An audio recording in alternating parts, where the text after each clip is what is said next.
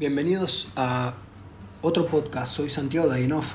En el capítulo de hoy voy a hablar de la evolución de la empatía y cómo fue modificando en la serenidad a medida que el hombre pasó de Homo sapiens al hombre civil.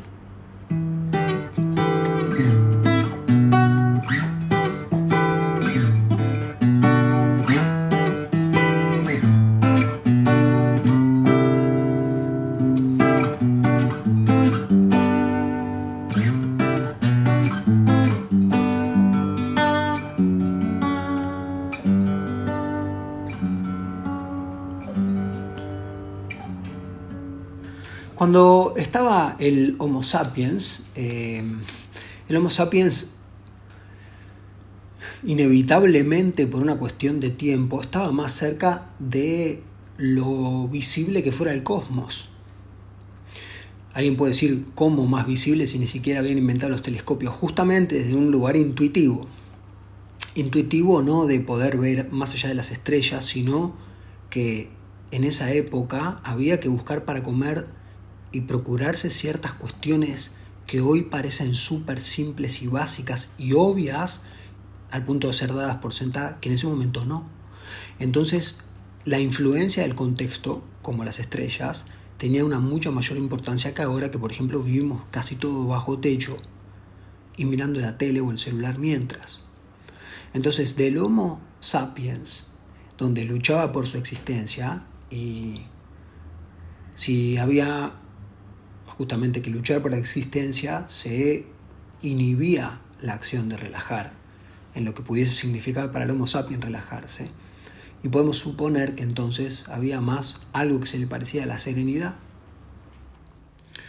Entonces desde el Homo sapiens hasta el hombre precivil, donde empieza a existir una amenaza más concreta, que es el de otro ser humano, en esos momentos de los sapiens también se debían dar agarrotazos fuertes, pero empieza a haber también a través de distintos procesos de la historia, como la revolución industrial, etc., amenazas en relación a la economía, sentirse amenazado o amenazado en el sentido de tener que trabajar en condiciones que son, son como amenaza, porque en un momento literalmente se pega con un látigo en el tema de la esclavitud, hasta lo que es la esclavitud en el sentido de que te pagan poco a sabiendas, y etc.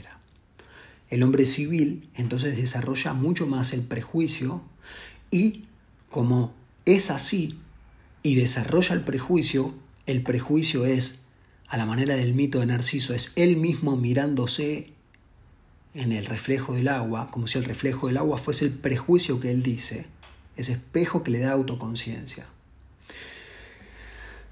Como tiene autoconciencia, la empatía es lo único que le queda para mí al ser humano para intentar relajarse y entender que la civilidad fue un movimiento que le sirvió al ser humano para poder bajar la amenaza que era tener que estar fijándote si podías ir a dormir porque venía un león o porque no había para comer y no quedaba mucha energía o lo que fuese de las inclemencias o no inclemencias, del poco resguardo que había quizás en, en algún momento para algún ser humano.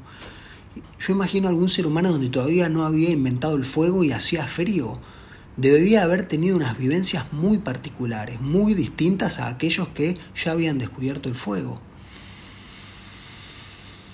Entonces, a pesar de que uno puede pensar, bueno, pero esto en el 1500, cuando Galileo Galilei descubre o desarrolla el telescopio y puede ver, se cree que se tiene más conocimiento, pero también en la manera de sábado, más conocimiento se tiene, o mejor dicho, es o más menos ignorante cuando no se conoce que hay algo que no se conoce. Una vez que sabemos que existen las lunas de Saturno, por ejemplo, ya no podemos ignorar el hecho que Saturno tenía lunas. Entonces, ¿cómo se sabe más? ¿Sabiendo que tiene lunas y sabiendo de ellas o ignorando que las tiene. Como si a la manera de ignorar está más, más tiempo o mayor tiempo incluido en el inconsciente colectivo, en esto que digo de el hombre primitivo, el Homo sapiens, debía estar más conectado con algo superior que debía ser el cosmos, la naturaleza. Entonces, volviendo al hombre civil, el prejuicio y la autoconciencia le permiten tener una, agilidad emocional que puede usarla para bien o para mal, obviamente. Eh, la va a ejecutar la agilidad emocional.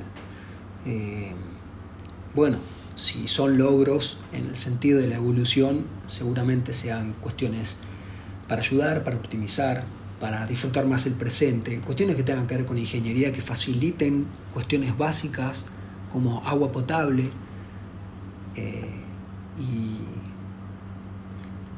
la luz, pero no estoy seguro si la luz es indispensable, pero sí, por ejemplo, bueno, paneles solares. La acción de ejecución, cualquier persona civil actual tiene la, la capacidad empática, es empático, lo admita o no lo admita. Como si la capacidad, el digo empatía, fuese la capacidad para modular la intensidad emocional proyectada de otros.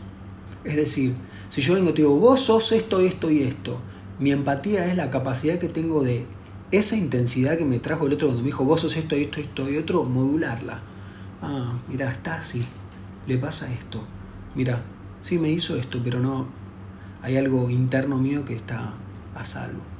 Entonces, el que verdaderamente tiene ganas de desarrollar la empatía que ya la tiene a través de acciones de ejecución, conviene poner por escrito el objetivo el objetivo que sea, de cómo va a practicar más la empatía, con quién, a través de qué, de qué charlas, cuántas charlas, dónde van a ser las charlas, cuál va a ser la primera.